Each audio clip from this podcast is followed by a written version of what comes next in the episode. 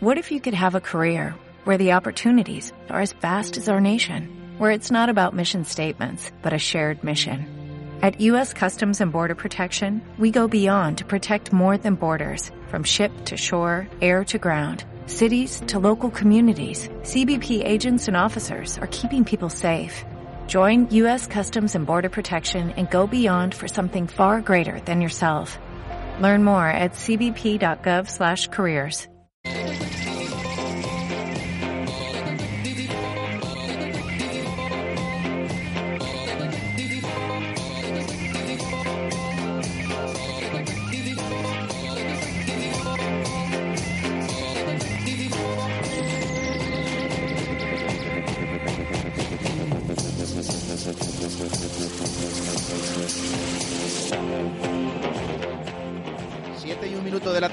señores? Bienvenidos un martes más a la tertulia desde el Hotel La Vega en la Avenida Salamanca, kilómetro 131, donde vamos a hablar mucho del Real Valladolid, un Real Valladolid que continúa jugando, como se dice en los concursos, ¿no? Con esto de la victoria el otro día ante el Getafe, es lo que le permite seguir en la lucha, seguir en la pelea, sobre todo depender de sí mismo en estas últimas dos jornadas.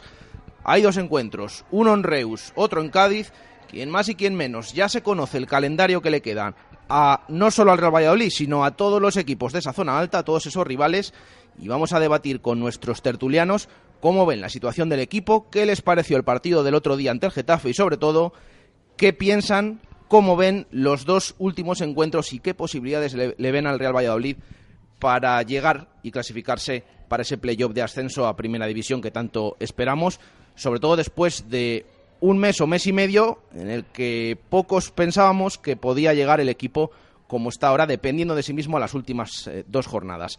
Saludo ya a nuestros eh, tertulianos que nos acompañan hoy aquí en el Hotel La Vega. José Luis Espinilla, ¿qué tal? Buenas tardes. Buenas tardes. Buenas y marcadas tardes. ¿no? Hay que decir. Mar- Marcadas tardes, sí. Y dependemos de sí mismos. Sí, esperemos, esperemos seguir diciendo la semana que viene que no le veo yo a José Luis convencido, Sí. no sé por qué me, me- me lo Desde el parece. 17 de agosto de- de- de- dependemos de nosotros mismos. A, a ver si vas a tener razón al final, en agosto, cuando dijiste... Si te dije que con este equipo digo subimos, así de calle. Antonio Rivero, ¿qué tal? Buenas tardes. Hola, buenas tardes. Mm, Yo no recuerdo cuándo fue la última vez que tú unas cosas y otras pudiste venir a la tertulia, pero bueno, esperemos que continuemos con la racha, ¿no? Que, Esperemos, que- que- que esperemos. no se corte por esto. Que Tiene buena pinta, ¿eh? De todos modos. Ojalá, ojalá sea así. Andrés Mori, ¿qué tal? Buenas tardes. Hola Jesús, ¿qué tal? Y Javier, heredero padre, ¿qué tal? Buenas tardes. Buenas tardes. Bueno, pues con todos ellos vamos a hablar eh, del Real Valladolid, de esa situación, pero antes de ponernos aquí, de sacar la calculadora, de hacer esas cuentas del playoff, os pregunto, ¿qué os pareció el otro día el encuentro? ¿Cómo visteis esos 90 minutos? Victoria 1-0 del Real Valladolid frente al Getafe con ese gol de Alex Pérez. José Luis. Eh, como te voy a decir, como hacen los gallegos, cuando les preguntas algo y dices, sí, no, no, pues te voy a decir una cosa. Te voy a contestar haciendo otra pregunta. ¿Qué os pareció los últimos 15 minutos del partido?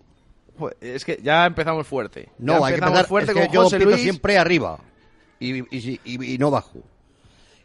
A ver qué os pareció los primeros 15 minutos del par- Yo te, últimos puedo 15 minutos del contestar, partido. yo te puedo Sí, contestar. sí, Pues aquí barra libre. Ya te paso, ya te paso. Es que estamos jugando contra el Getafe, que para mí es el máximo favorito en el playoff, muy a mi pesar, porque me gustaría que si el Valladolid llega, que el fútbol es fútbol luego, pero que es que el Getafe aprieta, el Getafe tiene buen equipo, el Getafe tuvo ocasiones y no y me acuerdo de la si mete Molina la que tuvo en la mitad de la segunda parte el partido es otro pero es que el fútbol es eso también nosotros nos anularon un gol justito justito Y si la mete Buster en el último minuto, sí adiós. bueno pero y sí y sí no al final yo creo es que, que así llevamos easy toda la, toda la temporada. pero no podemos no podemos comparar eh, los 15 minutos finales de Mirandés con los 15 del Getafe porque son dos planteles distintos y el Getafe es un buen equipo y oye yo veía a los jugadores de Valladolid lanzarse como posesos a todos los rechaces si hubiéramos visto eso durante el resto de la temporada Estábamos, estábamos en, ter- estábamos en, en primera ya. en primera división. Nos sobraban partidos, Entonces, perdóname.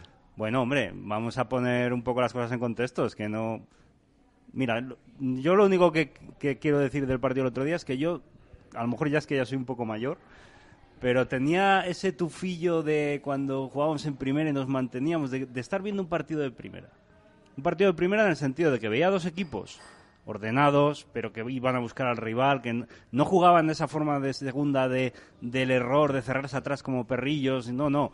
Oh, Perdóname, César, eh, estuvieron, estu- estuvimos en nuestro área en los últimos 10 minutos. Pero por empuje Excepto un contragolpe que, que, que- que tuvimos el, el segundo, metidos en el área. Pero por empuje Porque de ellos. el, Pero no, el problema, empu- el problema pero de eso no fue eso. no el para mí, para mí no lo, más empuje de grave, ellos. lo más grave de esos 15 minutos, lo que más me preocupa, porque ahí tampoco puede hacer nada Paco Herrera, porque no les va a enseñar a jugar a estos chicos ahora.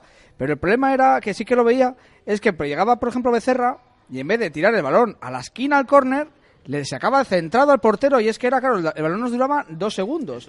No, ni siquiera trataron de jugarle. Estaban demasiado, es verdad que eh, hombre, de dónde venimos y dónde estamos era como una oportunidad, creo que tanta presión encima y, y- y estando como estaba el campo, que a lo mejor, vale, que en esos momentos no, no estábamos pensando con la cabeza fría, pero es verdad que pecamos un poco de, de- de equipo de juveniles. Bueno, vete a la esquina, salió Dracic y, y es que ni siquiera aguantaba el balón, aguanta el balón, vete al córner y eso no se hizo. Y eso en Miranda sí se hizo, ¿eh? Que luego nos empataron. Sí. En Miranda sí se hizo. Y el otro día no, yo creo que estamos demasiado omnu- omnubilados por el, por, la- por el resultado y, y lo que lo que conllevaba hubo, ese hubo resultado. dos saques de portero a portero. Sí, uno, sí, que uno eso- encima que se le bota Claro. y, y anduvo pillado el otro. Eso fue lo que no entendía. ya digo, hubiera sido la de Dios que hubiéramos de- marcado el segundo gol de portero a portero. Eh, Eso fue lo a mí lo que me preocupó decir, pero bueno, vamos a ver en qué estamos pensando. Luego ahora en frío, claro, como gana 1-0, pues estamos aquí. Ay, pues tal, si nos empatan a uno después de esto... ¿Y no sería mejor pues, mantener el balón? Está Jesús aquí ¿Eh? ahora mismo cogiendo el extintor porque Espinilla está quemando las cortinas y yo estoy matando a alguien, seguro. Pero vamos a ver. ¿no sería mejor mantener el balón? Como el día del Huesca aquí como nos ganó. Sí, sí. Pero, pero es que Con siempre el, te lo el digo. portero en el suelo, juega tres también. defensas en el- Siempre te lo digo, José Luis. Es que vienes ya con actitud negativa. Primero hay que valorar que el equipo ganó. Y luego vamos a comentar lo que nos gustó y lo que no nos Entonces gustó. yo estuve en la Plaza Toros en vez de en el, en el Zorrilla. Bueno, pero el equipo ganó, ¿no? Primero. Que de acuerdo, que de acuerdo. Y podríamos estar, te digo, arriba ya. Porque Fíjate. para mí es la- el ascenso más barato de los últimos tres años.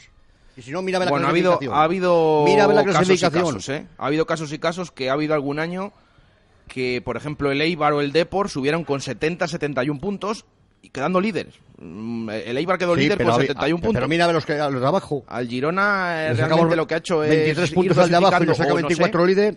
Porque el Girona ya tiene 69 y está casi en primera. Si, si dura la segunda cuatro jornadas más, cuidado, el Girona es entrar en playoff, ¿eh? Porque Sí. vaya rachita. A lo mejor, fíjate, lo que yo veo bastante más criticable o el problema que tiene este Real Valladolid, no que se echa atrás y que...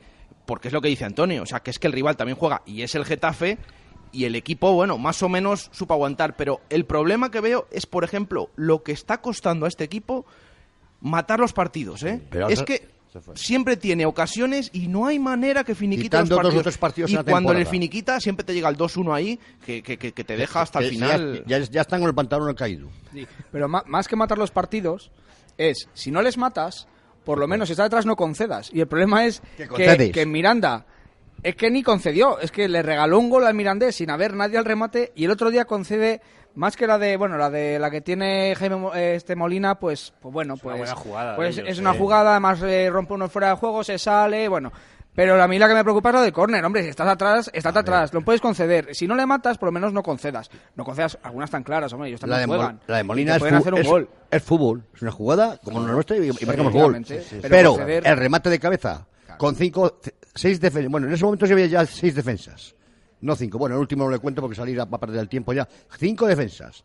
Todo el equipo atrás y, y nos remata un, un enano. ¿Y os, Hombre, y os pa- y os parece raro eso a lo largo de ver todos los partidos de esta temporada? no, sé, es es lo que ha pasado toda la temporada. Es lo que te, es lo que te queda, es el pozo Pero malo, que- el pozo malo que te queda, Pero pero, y también- porque el pozo malo lo sacó este señor nada más hay que quedarse también con la jugada de la chilena y los cuatro rechaces y cómo defendieron allí como jabatos los tíos y con un portero que a mí no es santo de mi devoción, y lo digo claramente, porque me parece que por arriba deja mucho que desear. El otro día tuvo dos salidas de centillas actuando, con pu- como sale él, despejando así con puños, es decir, esto, esto es lo que hay.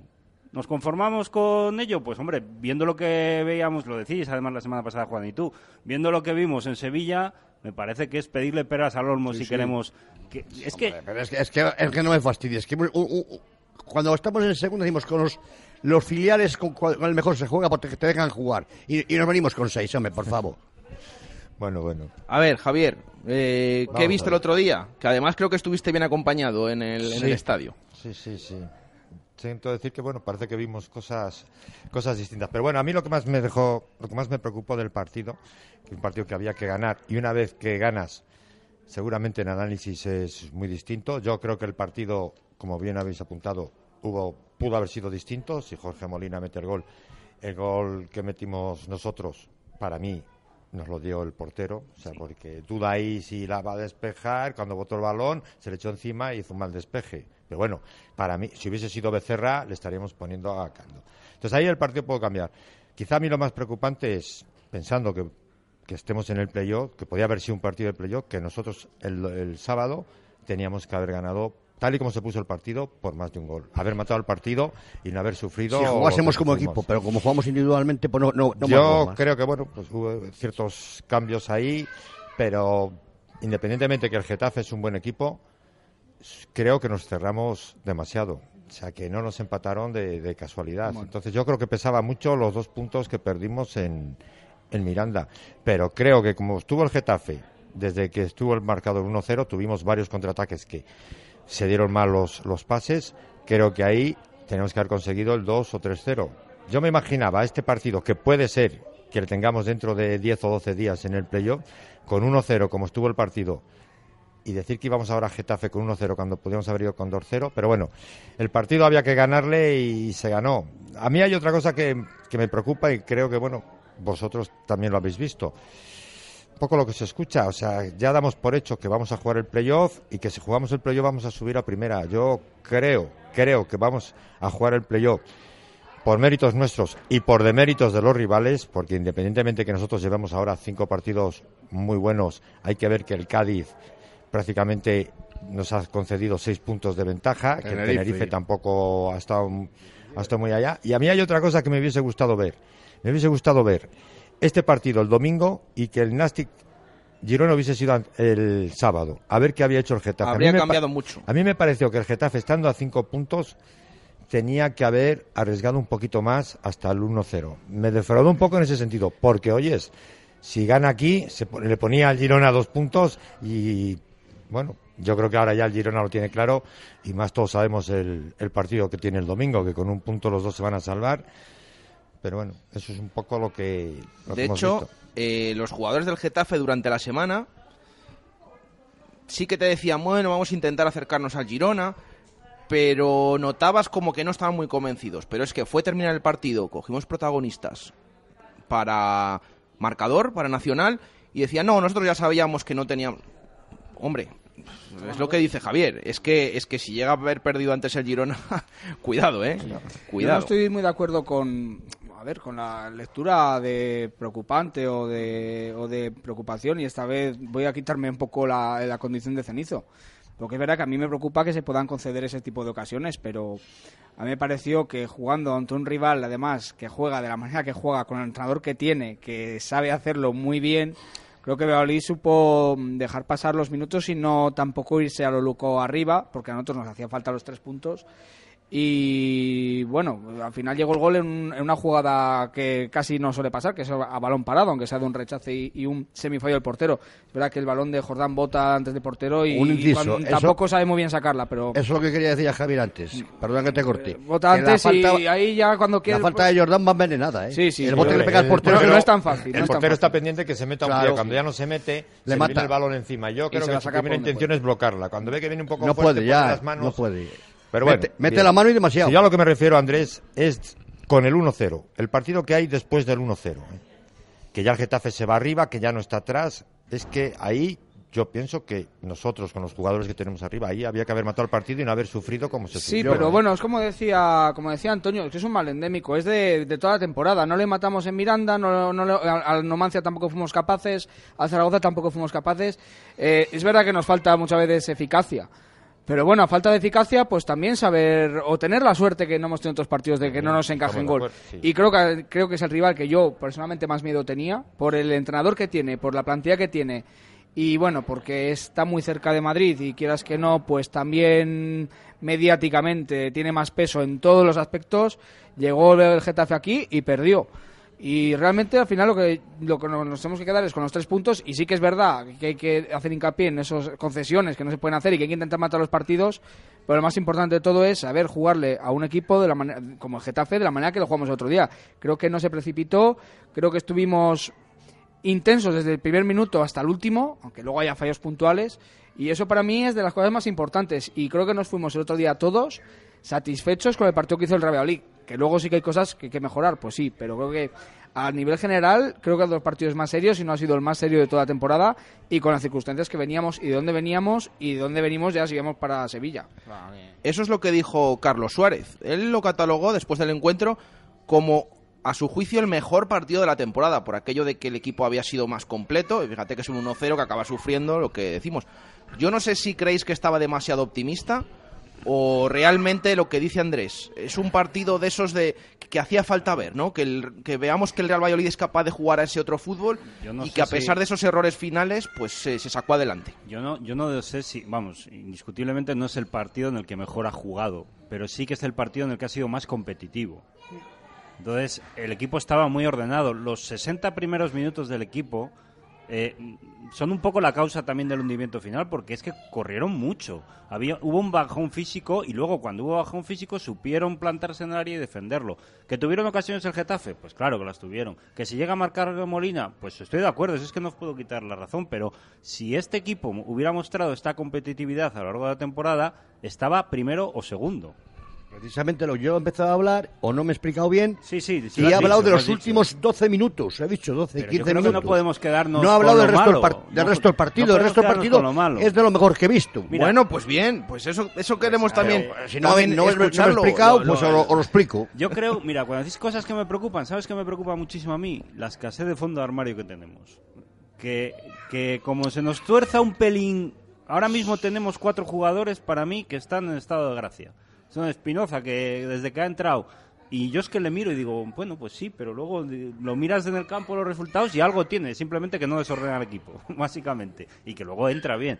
José, Raúl de Tomás y un señor que yo le he defendido mucho en esta tertulia y que, y que he de reconocer que ha tenido una temporada horrorosa, pero que está en, desde el mejor momento del Valladolid en los últimos cinco partidos, está Imperial, que es Leao.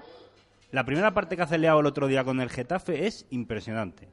Y vosotros que sabéis de fútbol no podréis quitarme la razón en ese sentido, porque me parece que Leao hace un partidazo. Ha mejorado mucho André Leao. Y el equipo. Mucho. Sí, sí, sí, sí. Lo hablábamos esta mañana, no sé si era con Arturo Alvarado, que realmente, o con Pedro Rodríguez creo que era, que realmente este nuevo sistema como que le libera y no tiene que estar tan pendiente de defender y se le ve más y bien apoyado por Joan Jordan, que también son palabras una mayores. ¿eh? O sea, lo de, Joan- lo de Es que Joan para mí es- creo es que fue el mejor con mucho. Sí, para sí, mi sí, opinión. Es el mejor jugador del equipo. Para Pero- mí, el mejor. El otro día, el mejor. Pero es que ya tenemos un once tipo ordenado Luego votaremos a los mejores. y, y yo creo que eso eso es un plus de, de cara a los partidos que nos quedan y, y repito ojalá lleguemos al playoff que no está que yo no sé por qué lo vende la gente tan claro eh yo me da mucho miedo eh Sí, yo, yo en eso estoy de acuerdo, miedo. sí. pero Es que a cualquier error, el otro Nada. día, si, si te empatan, fíjate esa ocasión final, que como decía José Luis, más que esa de, de Jorge Molina, o decía Pedro esta mañana, Eso es una que es fútbol que te pilla, bueno, la tira fuera, pero la de David Fuster, de, Fuster. la cabeza, dentro, ¿eh? Con tres centrales de uno- de 1,90 casi. porque Por es que favor. es incluso, la otra el y, equipo Leao lucha- y el otro y el otro. Hombre, Hay una triple ocasión del Getafe, esa que saca Sí, la de cabeza a Balbi, pero bueno, ahí ves al equipo luchar, vale, puedes decir que concede la segunda jugada y la tercera, pero es que la del centro de- de- del córner hacia David Fuster es que se, estaba absolutamente solo, es que la, la- la tiró fuera como podía haber entrado perfectamente, entonces ese es el problema. Em, yo no sé si lo comentabas antes Andrés, em, y lo decía ahora Antonio, ¿el mejor partido en global como equipo, como bloque, o, no? ¿O ha habido mejores partidos en los que hemos visto más fútbol y ha gustado más? Yo en cuanto a sensaciones, a sensaciones, para mí ha sido el mejor. Por ya te digo, por, por en el momento en que se ha dado la victoria contra el rival y de la manera. Para mí el mejor partido sigue siendo de Zaragoza y no ganamos, ¿eh? Que fue aquí en a cero, que no ganamos por ratón. Para, para para mí, sí. fue el mejor de todos y el de Sevilla Atlético. Pero para mí, yo me quedo con el de Zaragoza. Y de los mejores partidos de los últimos dos años ha sido el de Zaragoza, para mí el de Córdoba, ¿os acordáis? Cuando vino a Portugal. Y, y me quedo con esos. Pero a nivel de sensaciones y a nivel de, como tú has dicho la palabra competitividad, para mí ha sido el mejor partido de Oli de todo el año, porque al final es cuando es como cuando hemos hablado tantas veces de dar un golpe en la mesa, eso de dar el golpe en la mesa. Creo que Valladolid el, el sábado dio un golpe en la mesa como diciendo "Mm, hoy tenemos que jugar a esto, vamos a intentar jugar a esto y con una idea clara. Y creo que la idea fue constante desde el inicio del partido hasta que sí que es verdad que se mete el gol y ahí pecamos un poco de ahí volvimos un poco a las raíces de de esa falta de competitividad, de esa falta de picardía o esa falta de saber hacer en ciertos momentos del partido. A ver, estoy, estoy contigo y te doy toda la razón. Y Antonio igual.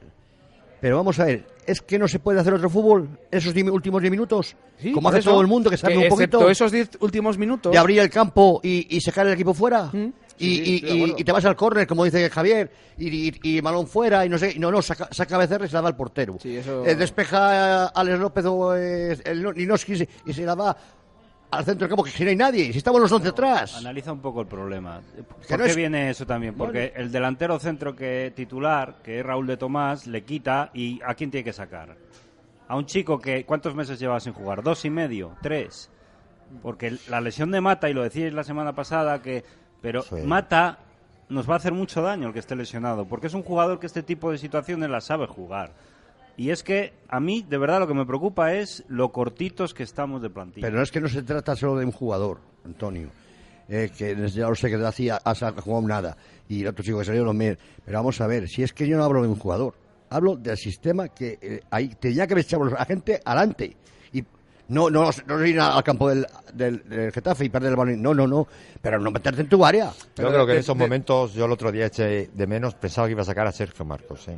Eso es lo que pensé yo también. Coger el Que, centro que campo. pause, ¿no? que Que, lo pause un poco, Pausa. que retenga un poco la pelota. maneras, una, una cosa, yo juego en la liga esta interempresas, no tenemos entrenador, joder, y lo sabemos todos, lo que hay que hacer. Que no Sí. es una cosa ya de sistema, es una cosa de ello, decir, chico, pero no lo veis. Yo siempre O sea, pensé digo, en Sergio Marcos. Claro, pero ya no es eso, es que, joder, pues no saques al centro, saca al córner, por lo menos, que tardan tres segundos más en sacar el balón. Es que realmente yo creo que el otro día lo que busca, bueno, de hecho creo que lo dice luego en la sala de prensa, lo que busca es la velocidad. Es decir, un pase en largo, un patadón, porque estaba viendo que el equipo, ahora hablamos también de esos eh, cinco defensas con los que acabó eh, Paco Herrera mm, y pedía al equipo que saliera, pero tiene dos puntas abiertos intentando buscar la velocidad y el balón en largo. Claro, eh, ocasiones también hubo. Sí, José, sí. ¿cuántas? ¿Cómo que las tuvo? Fíjate, con, con lo bien, con lo bien que está José últimamente, Se que parece que tiene otra chispa, que tiene otra velocidad, Se lo que todo le el área. está costando definir, ¿eh? todo el área.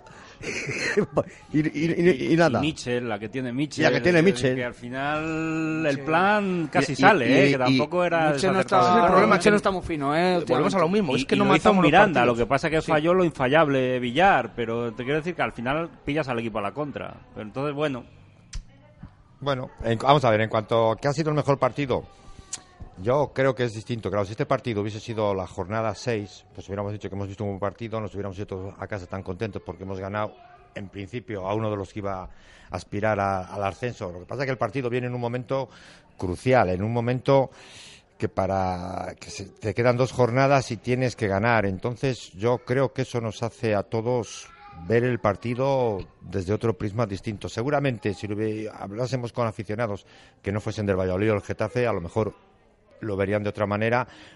pero yo creo que un poco venimos todos influenciados porque es que había que ganar y la presión que hubo, nadie se movió de- del asiento hasta que el árbitro pitó. Yo creo que eso nos hizo ver todos que un partido igual distinto al que fue, que no fue mal partido, para mí fue un buen partido, como ha dicho muy bien Antonio, entre dos muy buenos equipos, pero lógicamente estás a falta de dos jornadas, pues como lo va a ser el, el próximo que tengamos, Yo, o el último que eh, Cádiz. eh, ¿Vosotros creéis que los dos partidos que quedan de la liga, eh, regular, ya no hablo del playoff, y volvemos a hacer en los últimos minutos lo que hemos hecho y ganamos el partido?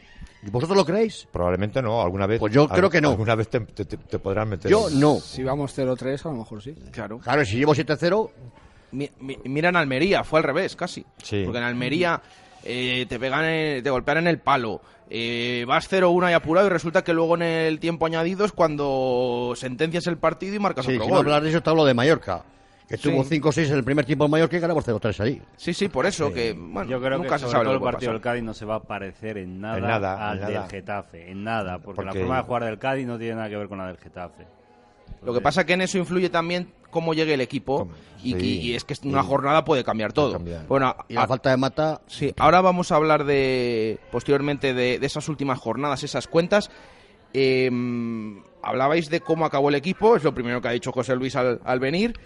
Eh, ¿Entendéis eh, esos cambios, esas cinco defensas? A pesar de que el entrenador dijera que tenían que salir, que tenían que salir, a pesar de lo que estamos diciendo de buscar con dos puntas abiertas esa sentencia, eh, ¿cómo visteis esa línea defensiva? ¿Cómo acabó el, el partido el, el equipo, Andrés? Pues yo vi que Paco se hizo un poquito de caquita, ¿eh? Así, hablando pronto y mal. Se hizo un poquito y mucho. Yo estoy en la tribuna norte y venía algún olorcillo que digo, uy, yo lo vi un poco, eso, esperaba a Sergio Marcos, esperaba algo, porque al final sí, los cinco defensas, los cinco defensas en un momento dado te pueden dar bien, pero tienes un poco que compensarlo con, con alguien que te retenga un poco el balón. Y a mí me pareció un poquito eso de, decir, bueno, y a Drazi le sacó porque Raúl estaba algo que fundido ya y no está mata. Y, Bueno, y, eh, y si no, y no íbamos perdiendo, por lo tanto Ángel no va a salir. Con Raúl de Tomás, dice luego en sala de prensa, es una imagen, a mí me gustó, ¿no? Esa imagen, que cuando sale sustituido Raúl de Tomás, Sí, se tira cinco minutos en el banquillo. se tira, eh, sí, como dice José Luis, un- unos segundos, un minuto, eh, Por decir algo. abrazado, ¿no? Le, le abraza y le, le está hablando al oído y luego le preguntamos en sala de prensa que qué le está diciendo. eh, dice que no se preocupe, que él ya había visto algún gesto de algún partido que no le había gustado esa sustitución, pero que no se preocupe, que estaba trabajando, lo que estaba haciendo lo que tenía que hacer, que le estaba dando mucho al equipo y también que si luego le preguntaban que por qué le había sustituido, que dijera que estaba un poco cansado. También se reía, era en plan broma. Evidentemente esto, después de una victoria, pues se ve de otra manera, pero... eh, Pero es bueno, que, es lo es que verdad, hablamos, ¿no? hombre, el cambio por, de Raúl tampoco me parecía mal porque yo veía a, a De Tomás un poco nubilado, es que no soltaba el balón, intentaba hacerlo todo él, muchas veces se tiraba para ver si le pitaban la falta, no se la pitaban, otras sí se la pitaban porque bueno, entonces bueno, el cambio no me pareció mal, pero no me pareció, o sea, si quitas a un delantero y está sacando defensas y defensa de defensas, lo único que está haciendo es, es, es echar al equipo para atrás, porque al final el central tira para atrás, no va a tirar para el medio campo, porque al final dirá, mira, por lo menos si me le mete, que me le metan Hombre, dentro del área. Si, si son la de Sanco, Ramos y compañía, sí, se van delante de los centros. Pues claro, pero no tenemos, no Pero tenemos eso lo eso. hizo aquí. Claro, porque no tenemos Pues, eso. podía sería recoger a, a, a Guitián y haberle dicho, oye, ponte en el puesto de Raúl de Tomás. Que, o sea, bueno, Guitián también es verdad que cuando salió, dije, bueno, como también ha estado jugando en medio centro defensivo, como puede ser Leao, Sí. digo, bueno, a lo mejor está con Leao, con Leao intentan mover un poco, abrir un poco a la esquina, pero es que no, que no, es que, es que ni, ni rozó el balón, porque iba de Becerra a Guaita, de Becerra a Guaita, de Becerra a Es Guaita. que regalamos todos los balones. Claro, y ese fue el problema. Ya más que el planteamiento, te lo digo, es que son los jugadores. En ese momento creo que estaban demasiado o nerviosos porque, joder, ¿qué te digo? Si tener un entrenador, yo sé que lo primero que hago no es darle el balón hacia arriba, es intentar darle al lado, retenerle y tirarle al córner Sí, en todo caso. Si se lo repetía varias veces, se le veía como uno Sí, a Paco Herrera desde el banquillo decir es que salieran, que salieran, pero que tuvieran esa pausa. Lo, lo de la caquita Claro. sí es verdad, pero lo otro también es, yo creo que mm, mm, tira bastante más parte de los jugadores. Había Pero es que, no fantasmas sé. de Miranda, había fantasmas. Sí, sí, yo creo que ahí a- era un poco eso, el miedo de que se, pod- se podían perder los dos puntos. Entonces, claro, tú por mucho que insistas a los jugadores que salgan, pero claro, los jugadores van viendo los cambios. Y digo, coño, o sea, vamos quitando los de arriba y vamos sacando defensa, pues ¿quién va Al a final, que aquí? Entonces, yo creo que te es estoy poco- diciendo que si tuviéramos un Miguel y un Ramos, o una de Sanco, entonces sí. Yo estoy con Antonio, que es un poco los fantasmas de, de Miranda y que era un partido muy importante, ¿eh? muy importante porque de, de ganar a, a empatar cambiaba totalmente la visión que de las últimas dos jornadas. Pero bueno, yo no sé, tampoco, un poco lo que dice Andrés, quitando a lo mejor Sergio Marcos, tampoco es que hay mucho donde, Que no donde mucho elegir. Y luego yo- de sacar a Drassi y decís que, bueno, que puede aprovechar alguna pelota. algo. Yo entiendo que Pero, para que la pueda aprovechar, tienes que tiene salir la- también. Tiene que salir Eso tiene es. que Tienes que salir, o sea, no vale salir del tirarla. equipo, si no sales. Sí. Porque, Porque luego además- recibió una, pero luego, claro, en cuanto la pierde, pues ya va mirando a ver cómo van el resto. que el Y único que Tampoco sabe- es, es Abonis para cogerla Ahí- desde... ahí- ahí claro. está. Es que si No, y que es un manucho... disperso eh, en la presión, digámoslo eso, así. no es y no es lo tampoco- mismo la- lo que presiona a José, presiona a Tomás y todo eso a él. Tampoco. Es otro tipo de jugador, y el, no, el- el mismo, el mismo argentino, este. Sí, el- Bueno, de hecho no sabemos qué tipo de jugador es. tampoco Que- lo que que baja a ayudar un y- poco y alegre, pero que digamos que no ¿De sé. de quién dices? ¿De Drassi? De Drassi, sí, digo, no sé tipo de jugador, porque tampoco sé qué tipo de jugador es, porque tampoco lo hemos visto mucho. Pero bueno, que tampoco es un Es jugador para coger los balones que te. Que la vaselina de Drasic. Nos quedamos Sí, con eso porque sí. es que realmente luego pues no, no Día de la sabemos Copa, más, ¿no? más. Y al final... eso, bueno, y Ángel, porque ya sabemos que Ángel, si no va perdiendo Valladolid, no sale. Que no es que le tenga cariño, pero digo, pobre chico. Si es que yo creo que dice, hostia, vamos perdiendo 1-0, 2-0. No, pero Ángel. a Ángel te digo una cosa. A Ángel le ha perjudicado mucho, a ver, individualmente, el tema de Espinoza, porque desde que está Espinoza, Ángel siempre se queda fuera de las convocatorias. ¿Y qué me decís el otro día? Sí. Que salió, jugó hasta Marque en los últimos minutos.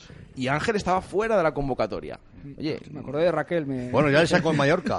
Acordaos que en Mallorca en el segundo tiempo a Marque le sacó delante de Moyano. mira, precisamente Raquel el, gol- nos ha escrito. el balón del gol encima, a, a de Tomás o al otro. Nos ha escrito Raquel, dice, me estáis angustiando. Parece que estemos décimos y sin objetivo. Después de todo estamos más vivos que nunca, nos han hecho creer, pese a todo, vamos a animar, arriba ese ánimo, y el sábado el equipo fue más equipo que nunca, es lo que nos dice Raquel.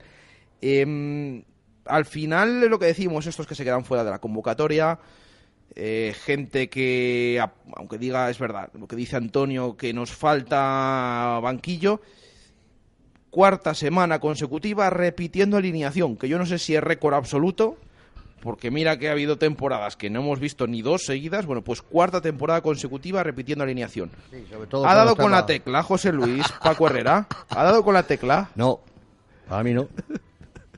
A pesar de todos los resultados últimos, que lo entiendo que sí que hemos mejorado y tal, no ha dado desde el principio. No, Y pero hecho- ahora, ahora, estamos hablando ahora. Bueno, pues si te hablas de los últimos partidos que hemos sacado puntos, de acuerdo. Si eh, hemos sumado, de acuerdo, pero con la tecla, no. Y si Pero- diciendo, no. Tú pondrías, o sea, tú no repetirías esta alineación que lleva repitiendo en las cuatro Sí, últimas pero semanas. eh, vamos a ver, la alineación puede ser los mismos. Pero eh, el, el sistema de juegos eh, puede, puede moverle. Y cuando estás con 1-0, faltan esos minutos, te vuelvo a decir lo mismo. Saca al equipo al borde del área, los defensas, y, y, suben más al equipo arriba y pierdes tiempo si te falta. Tírate al suelo, lo que sea, coño, como ha hecho Pero- Anquela aquí todo el mundo.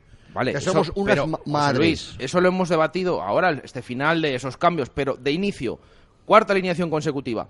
¿Lo ves bien o prefieres Ha dicho- que ha dicho juegue- que Hombre, sí, ¿eh? Sí, Dice, cuando se, las ¿Qué cosas pasa que le bien, cuesta decirlo, José Cuando salen las cosas bien no se tocan. Ahora, otra cosa son los cambios. Y sigo diciendo lo mismo. Además, hay una incongruencia en el partido del otro día. Y en- no sé si fueron dos corners y una falta. Y me deja a dos tíos en la raya del centro del campo del Valladolid para que, y solo hay un, se queda un- un- y tienen que bajar dos del Getafe, claro, porque ven que, que si hay un contraataque, ¿no os fijasteis en eso? Además, abierto de punta a punta de banquillo al otro lado. Bueno, ¿por qué no, no hizo eso eh, jugando? No, para sacar las faltas, ¿para qué? Para sacar gente fuera, si me da lo mismo. Si te llega un enano y te remata, pues tú en la tribuna norte tuviste que ver como yo, que vimos el gol dentro. Pues, eh, porque lo vemos de frente. Dios mío. Y dije, vaya, ya se fastidió el partido. Antonio, Yo- ¿ha dado con la tecla? Yo creo que es obvio que sí. Yo no sé si la tecla es la ha dado él o se la ha encontrado, porque ahí la el momento de forma de los jugadores también está influyendo.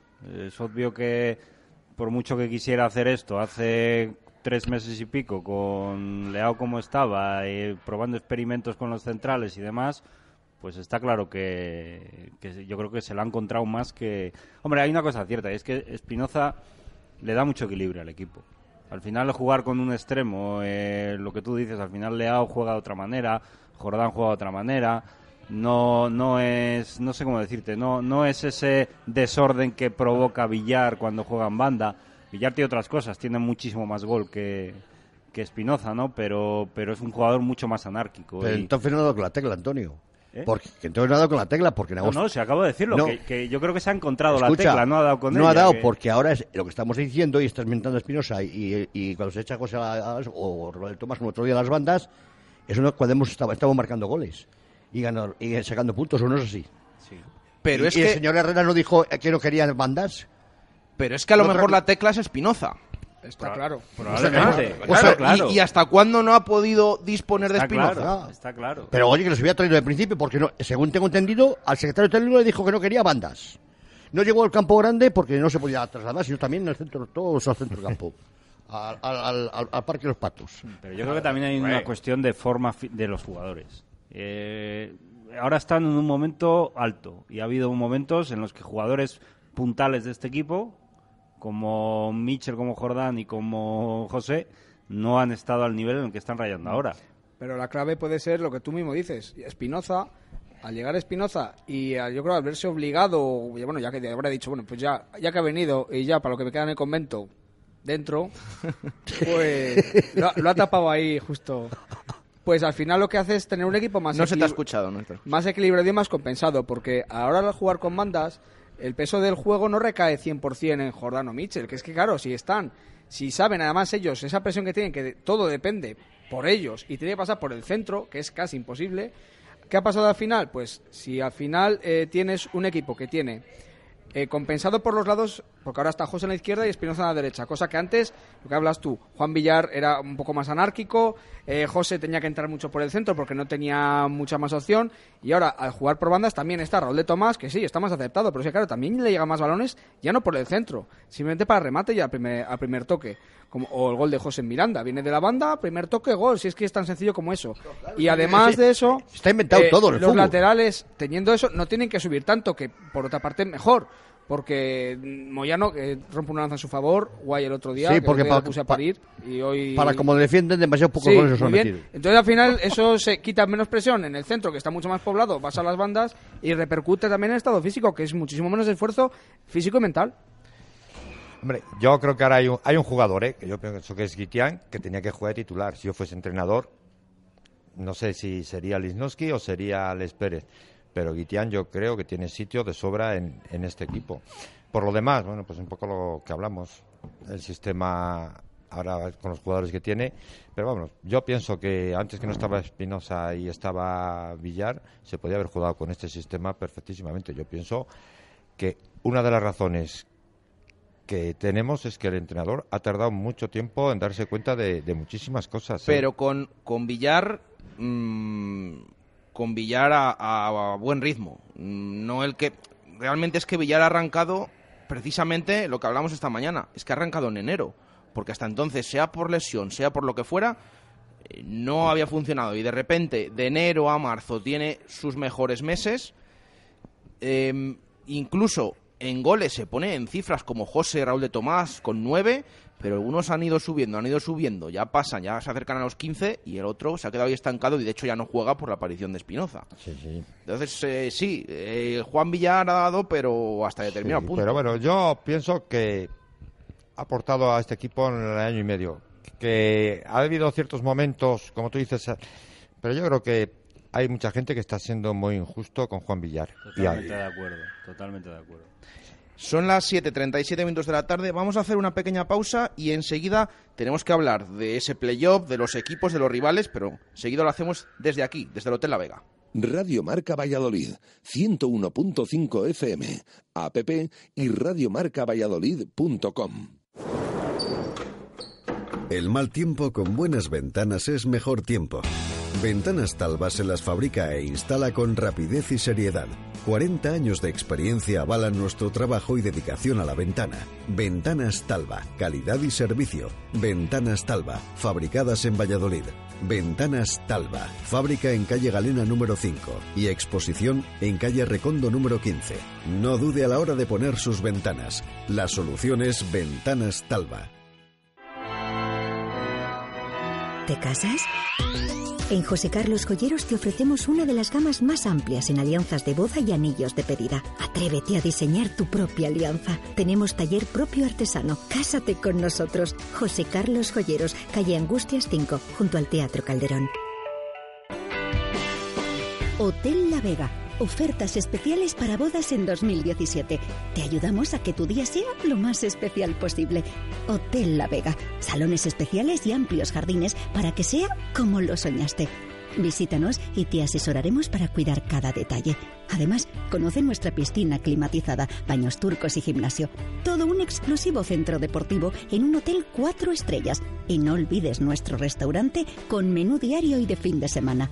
Hotel La Vega, 983 40 7100. lavegahotel.com. Todo el sabor en un clásico. Experimenta un sinfín de emociones con los nuevos modelos de clase E de Mercedes-Benz. La pasión por descubrir caminos difíciles con el nuevo E All Terrain y la euforia de disfrutar de la deportividad de un EQP. Ven a conocer la gama completa clase E de Mercedes-Benz y llévatelos hasta el 30 de junio con 5 años de mantenimiento y 3 años de garantía incluidos.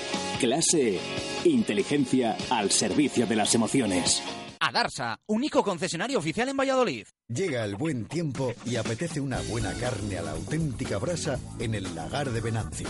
Chuletón, solomillo, pincho de lechazo y la mejor carne a la piedra de Valladolid. Disfrútala en nuestra terraza o en nuestro comedor con los toneles de sidra para que tú mismo pruebes a escanciar. Y no olvides nuestro famoso pulpo a la brasa y nuestros pescados. El lagar de Venancio, en la calle Traductores junto a Michelin. 983 33 43 44.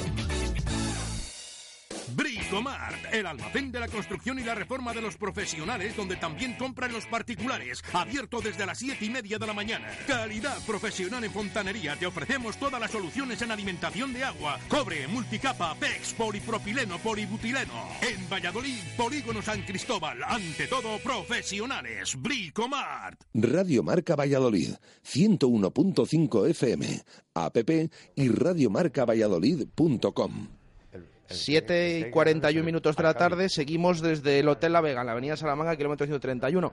Aquí siguen nuestros tertulianos debatiendo, eh, no se crean que esto paramos, eh, vamos a Publi, no, no, aquí siguen debatiendo, así que estamos ya todos con la calculadora en mente, yo no sé cómo ven nuestros tertulianos el playoff, estas dos últimas jornadas, decíamos esas cuentas ayer y esta mañana en, en directo Marca Valladolid, pase lo que pase esta jornada, el Real Valladolid va a llegar sí o sí con opciones a la última. Es decir, eh, el día del Cádiz se va a jugar algo. Evidentemente, pues eh, puede llegar de mejor o de peor manera, porque puede llegar dependiendo de sí mismo, para lo cual con un empate en Reus lo conseguiría, y ya no hablemos de una victoria. Con una victoria, pues más sencillo todo, desde luego, porque no hay que ir a empatar bajo ningún concepto, solo, solamente a Reus pero eh, sí, sí que en el lado contrario sí que puede ocurrir que si gana el partido puede clasificarse matemáticamente. Es complicado tanto un extremo como el otro. Y entre medias hay muchos rivales, hay muchos em, puntos o cálculos que se pueden hacer. El golabraje, sobre todo en contra. Los golabrajes también, que nos penalizan mucho. Falta ahí el del Cádiz por resolver. Hasta que juguemos. Por eso, lo que decimos, que también es importante, en Reus, em, de un empate a una derrota, puestos a, a, que el equipo pinche y que no consiga ganar el partido, va mucho. Si el equipo pierde, seguramente deje de depender de sí mismo. Pero si el equipo empata y no pierde, va a llegar a la última jornada dependiendo de sí mismo. Eso sí, tiene que ganar al Cádiz. No le quedan más narices. Claro, todos estos son cifras, cálculos pero yo no sé, ¿cómo veis el panorama para estas dos últimas jornadas? ¿Cómo veis posicionado el Real Valladolid? Ahora sexto, dependiendo de sí mismo. Y sobre todo, bueno, si tenéis miedo de que en algún partido pueda pinchar y cómo veis a los rivales. ¿Quiénes creéis que lo tienen más sencillo para meterse entre los cuatro primeros? Javier. Hombre, yo creo que hay dos que lo tienen seguro, que es el Getafe y el Tenerife. Teniendo en cuenta que Getafe y Tenerife juegan los dos próximos partidos en casa entre comillas, que no va a ser fácil. El, el Tenerife me parece que recibe a, al Nastic, que bueno, que se juega el descenso, pero lógico es que gane. Ganando los dos partidos de casa están clasificados. Luego, a partir de ahí, pues yo creo que hay que empatar, o sea, no hay que perder en, en Reus, hay que empatar y jugártela aquí con el Cádiz. Porque también digo una cosa, puedes pensar que ganemos en Reus, vengas aquí con 63, si el Cádiz ha ganado su partido, tendrías que volver a ganar aquí al Cádiz. Es que estamos hablando estamos hablando de que eh, con ese Real Valladolid Cádiz, como ha ocurrido muchas veces con las cuentas de la permanencia en Primera División, eh, si estoy mirando aquí de reojo que tiene ya chuleta aquí Espinilla también. Eh, eh, lo que digo que como en Primera División en eso Real Betis, Real Valladolid de la última jornada, al final todos dependían de sí mismos, porque siempre hay algún enfrentamiento directo y sobre todo con tantos equipos empatados o, o con el objetivo de meterse en el playoff. Entonces, con ese Real Valladolid Cádiz, todos los equipos dependen de sí mismos. Entonces, si el Huesca gana los dos encuentros, eh, recordamos en casa contra el Numancia, que no está salvado matemáticamente, pero sí virtualmente, necesitaría un sí, punto. Pero está en Almería con el Getafe. Por eso, eh, lo que pasa que bueno, que el Getafe, como está más arriba, parece que... el Yo Getafe- pienso que los que tienen 49 puntos están salvados. ¿eh? El Almería, ¿eh? No, el Almería tiene 48, sí, como Y el Lucam. 48, con 48 no se baja. ¿eh? Yo creo que está Lo la- que, lo que es matemático ya que con 50 no va a bajar nadie Cuidado. por esos enfrentamientos directos. pero los de 49 están a 5 puntos, faltan 6.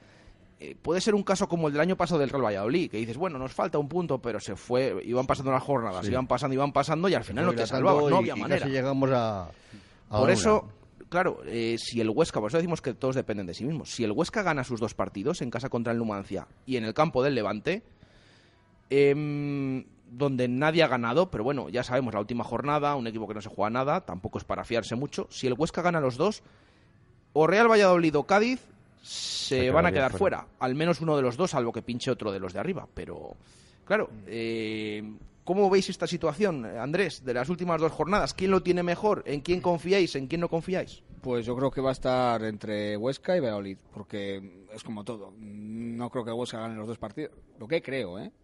No creo que Huesca gane los dos partidos y yo por mí, pues si pudiéramos llegar a alguna situación en que nos valiera los do- el punto, tanto a Valladolid con Hue- eh, como Cádiz, no sé si se puede dar esa, esa Sí, opción. Sí, se puede dar. Lo que pasa que sería ya rizar el rizo, pero bueno, vamos a contarlo por si acaso. ¿Qué tienen que hacer Real Valladolid y Cádiz para que en la última jornada les valga a los dos el empate en Zorrilla?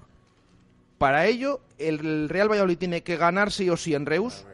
Esa es la primera premisa. Si no gana, no le vale el empate a la última jornada.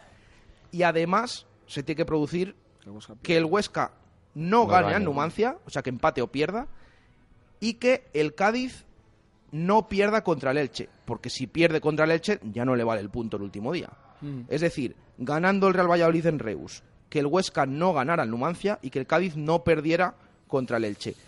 De esa manera, ¿por qué les valdría en punto? Porque el Huesca ya no podría alcanzar al Real Valladolid, sí podría hacerlo contra el Cádiz, pero siempre a empate de puntos tiene ganado el golaveraje el Cádiz. Por lo tanto, un punto valdría Bueno, los dos pues, es complicado. Mira, yo ya como te comenté ayer, yo voy a me voy a convertir a todas las religiones. Mira, ves lo, lo bueno, como no, no me va ninguna, pues al final me puedo puedo rezar a quien me dé la gana, porque encima el último partido que hay me le pierdo.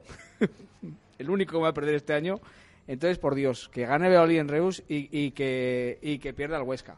Pero ¿cómo lo veo? Pues yo lo veo que no sé cómo lo veo, pero yo sé que por lo menos hace un mes y medio lo hubiéramos firmado a cierraojos. Entonces, Vamos a seguir hablando de Tinder, vamos a seguir hablando de partido a partido, olvidémonos del partido de Cádiz, vamos a Reus y es verdad que lo que hay que hacer es no perder. O sea, ya con eso, por lo menos vamos a seguir dependiendo de nosotros. Y viendo el partido del otro día con el Getafe en casa y la seriedad con la que se jugó, me da algo más de confianza a este equipo. Y como no hemos ganado todavía tres partidos seguidos, lo lógico, lo mejor sería empatar en Reus y ganar al Cádiz. Porque ganamos, Sí, podemos para- ganar al Reus, para así terminar llegar aquí con el. Cádiz, empatar y quedarnos Bueno, con cara de pero, ta- tontos. pero también nos estamos, día nos quedamos a medio minuto de ganar tres partidos seguidos. Sí, y a lo mejor ya esta es la Así, definitiva. así, así quedamos la liga sin haber ganado tres partidos y nos metemos en playoff. Oye, pues mira, mejor no ganó Emilio Alzamora un mundial de 125 sin ganar ninguna carrera. ¿Os acordáis? Yo confío en Quique Pues mira, González, ahí con Almería, que le marque un par de perillos al Getafe y ya está, como el otro día.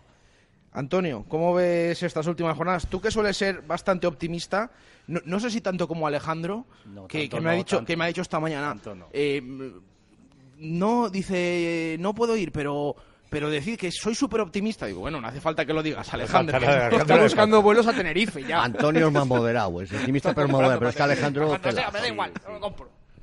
¿Cómo Yo- ves? yo- ¿Cómo ves estas jornadas? Yo creo que al final hay que fijarse un poco en la tendencia de los equipos. Y el Real Valladolid va para arriba y el Cádiz va para abajo. Eso es un hecho, eso es incontestable. Les hemos remontado.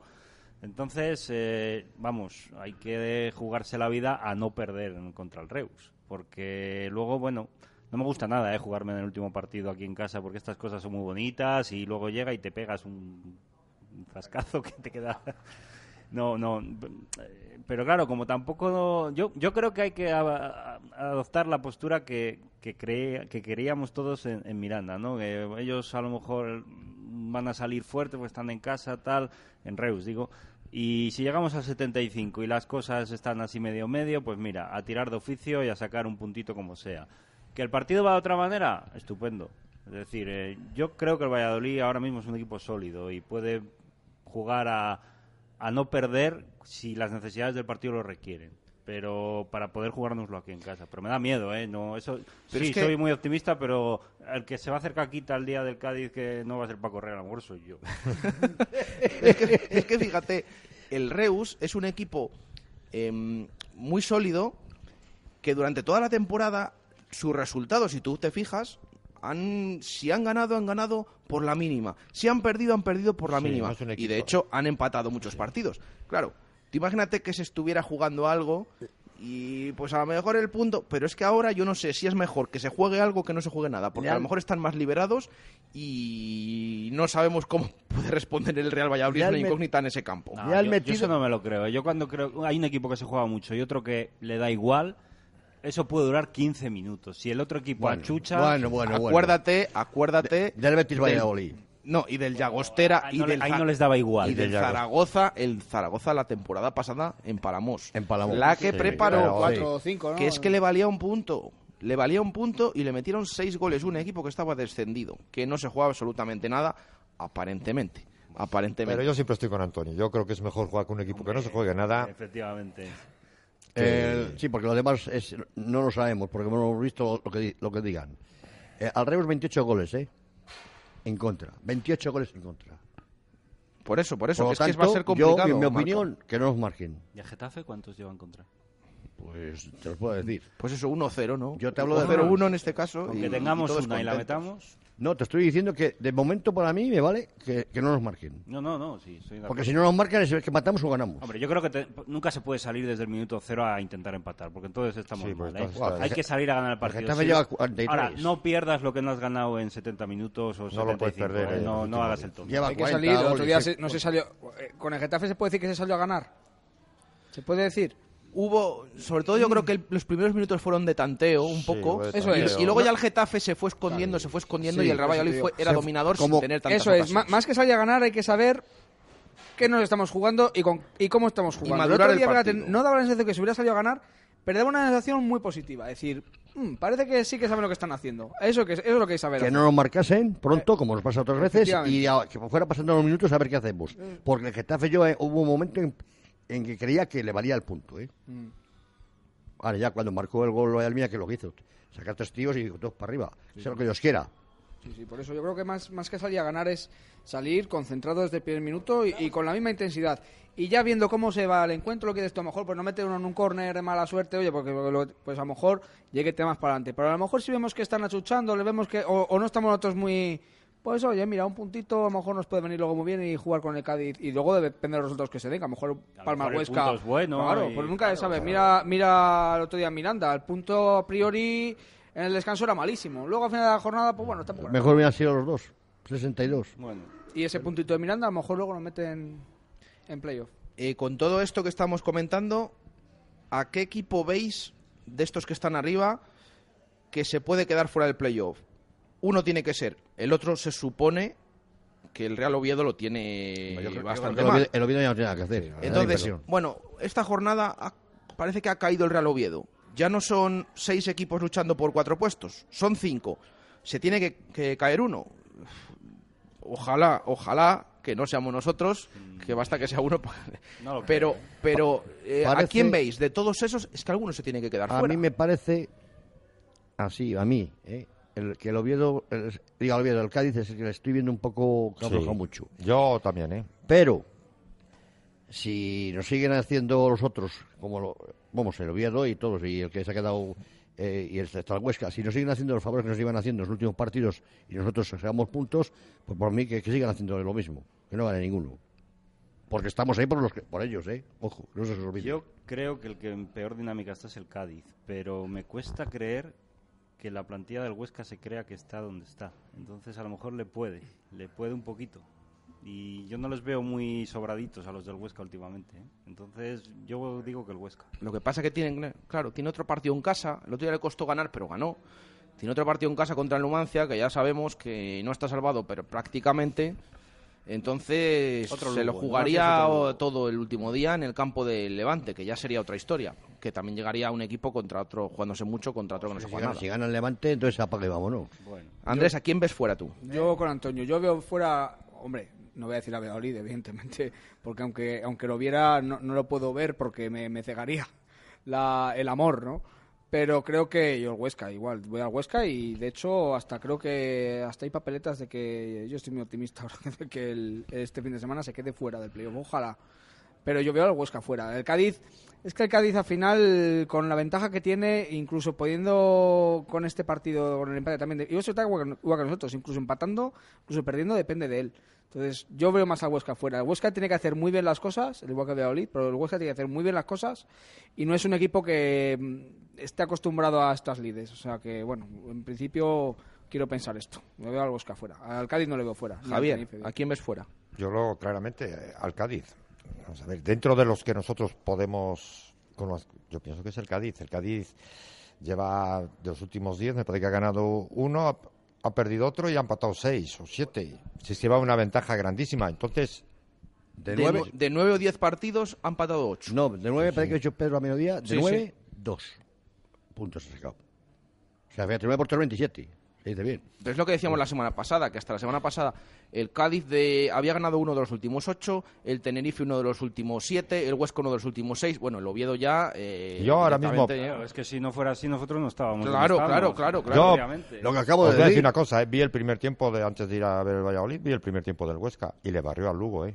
El primer tiempo fue 1-0, pero haber hecho 3-0. Y eso de que tiene es un equipo que sabe que no tiene ninguna presión, que si no se mete en el playoff ha cumplido con la temporada y esos equipos son peligrosos, ¿eh? Como gane el dom- vuelva a ganar, cuidado. Hemos ¿eh? aprovechado la mala racha de los otros. Nos quedan cuatro minutos para llegar al final de esta tertulia. Antes, por supuesto, de despedirnos, tenemos que votar con 3, 2 y 1 a los mejores jugadores del Real Valladolid del otro día frente al Getafe. Eh, ¿Quién empieza? Venga, voy, a, voy a ir yo a ver si creo tendencia. El otro día le di los dos puntos a los tres puntos a Alex Pérez.